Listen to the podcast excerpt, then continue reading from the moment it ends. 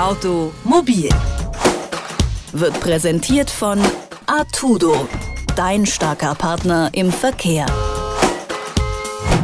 Das Auto ist mit Abstand das gefährlichste Verkehrsmittel. Auf den Straßen verunglücken und sterben besonders viele Menschen. Das hängt oft auch damit zusammen, dass die Rettungskräfte nicht schnell genug vor Ort sein können. Meist einfach, weil sie nicht schnell genug gerufen wurden.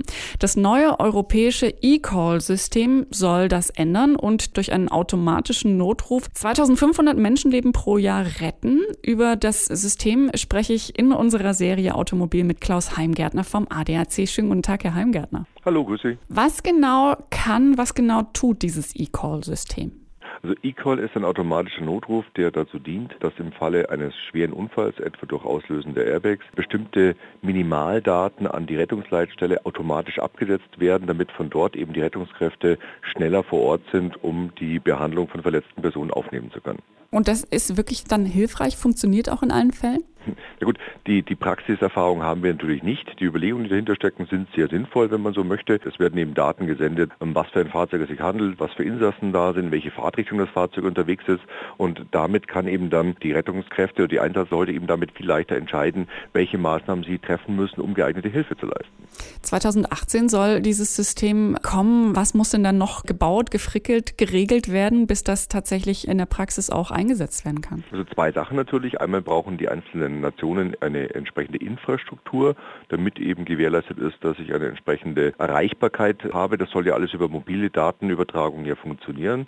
Bei uns mit unserer hohen Dichte von Sendemasten und Funkmasten natürlich weniger ein Problem, aber in anderen Ländern kann das durchaus noch eine technische Herausforderung darstellen. Inhaltlich natürlich muss man noch schauen, das sollte man an der Stelle vielleicht nochmal von vorne beginnen. Also der eine Part mit den anderen Ländern ist klar. Aus technischer Sicht muss halt in den Fahrzeugen dann eine SIM-Karte, eine schlafende SIM-Karte verbaut werden und die entsprechenden technischen technischen Einrichtungen, damit diese in der Lage sind, die Daten dann in diesen Unfallsituationen eben aus dem Fahrzeug heraus an die Rettungsleitstellen zu senden. Dann wird das Auto also auch quasi ein eigenständiges Handy? Wir können es anders formulieren vielleicht. Das Fahrzeug wird wie unsere Handys oder unsere Computer zu einem vernetzten Endgerät. Wenn ich als Autofahrer 2018, wenn es das System dann geben soll, E-Call haben will, weil ich mich dann vielleicht sicherer fühle, gibt es das nur, wenn ich ein neues Fahrzeug kaufe oder kann man das dann bis dahin auch nachrüsten? Wie kann man sich das vorstellen? Also ist es tatsächlich so, dass eben ab April 2018 in neuen Fahrzeugtypen, die also eine EU-Typengenehmigung haben, von da weg eben das E-Call-System zwingend verbaut sein muss. Für die Fahrzeuge, die das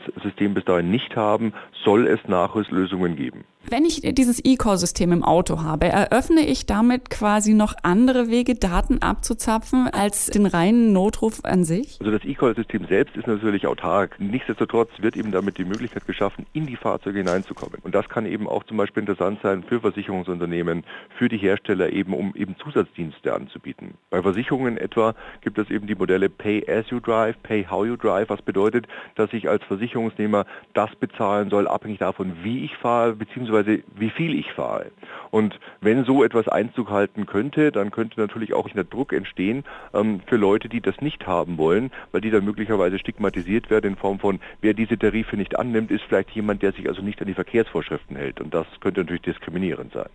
Davor kann man sich aber im Moment tatsächlich noch weder schützen noch so richtig darauf einstellen. Das ist deswegen schwer, weil man natürlich nicht genau erkennen kann, wo es hingeht und mit, wie das Ganze auf dem Markt angenommen wird. Also wenn sehr viele Leute eben dazu übergehen zu sagen, ich zahle lieber weniger Versicherung und habe kein Problem damit, dass meine Daten von der Versicherung ausgelesen werden, dann erhöht sich natürlich auch der soziale Druck. Wenn die Bürger eher davon ausgehen zu sagen, das ist vielleicht nichts für mich, ich möchte gar nicht, dass meine Daten so kontrolliert werden von Versicherungsunternehmen oder anderen, dann wird auch die gesellschaftliche Akzeptanz nicht sehr hoch sein. Anders ist es natürlich natürlich für den Fall zum Beispiel, was Wartung oder Fahrzeugdaten angeht, weil da natürlich ein, ein Interesse besteht, frühzeitig zu wissen, wann hat mein Fahrzeug möglicherweise ein Problem. Und darum wird sehr wohl ein Streit entbrennen, wer da in die Fahrzeuge rein darf, wer dem, dem Kunden auch sein Angebot an Leistungen eben zur Verfügung stellen darf, weil momentan natürlich der Hersteller hier ein absolutes Monopol hat. Er bestimmt, was in das Fahrzeug verbaut wird, er bestimmt, wie man in das Fahrzeug reinkommt und es gilt jedenfalls eben auch ein Auge drauf zu haben, dass sowohl die Wahl Wahlfreiheit des Bürgers aus unterschiedlichen Angeboten wählen zu können,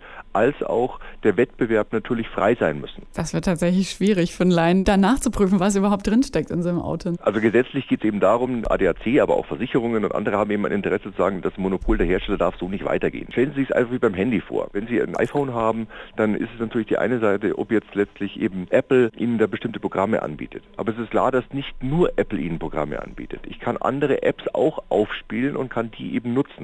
Und jetzt stellen Sie sich vor bei den Autos, dass es eben nicht nur Apple wäre, sondern eben Mercedes, der sagt, du darfst nur das und das nutzen und alles andere lasse ich in das Fahrzeug nicht rein. Aus Sicherheitserwägungen heraus, aus Produkthaftungserwägungen heraus. Und das wäre natürlich eine Ausnutzung einer Monopolstellung. Das wäre sehr bedenklich, weil ich eben als Nutzer überhaupt keine Chance habe zu wählen zwischen verschiedenen Leistungen, geschweige denn eben ein Wettbewerb dann eben funktioniert. Hm.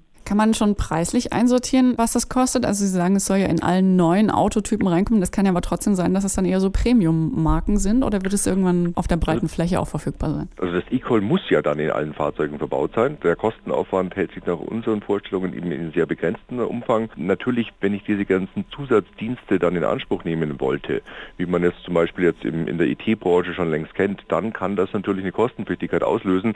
Was da im Einzelnen dann von den Herstellern oder eben anderen Markt Marktteilnehmern geplant ist, das bleibt abzuwarten. 2018 soll es das umstrittene E-Call-System in Autos geben. Darüber habe ich in unserer Serie Automobil gesprochen mit Klaus Heimgärtner vom ADAC. Vielen herzlichen Dank dafür. Dankeschön, schönen Tag noch.